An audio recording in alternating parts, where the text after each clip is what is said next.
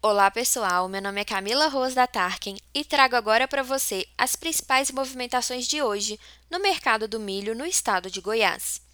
Hoje continuamos vendo um mercado de negociações mais paradas devido às contínuas altas nos preços. Grandes compradores estão fora do mercado e temos visto muitos produtores com preço de reserva, tentando aproveitar ao máximo a tendência de alta. Em Rio Verde, temos ofertas em torno de 85 reais. Já na cidade de Alto Paraíso do Goiás, ofertas a R$ 83. Mas ainda assim, um mercado muito parado.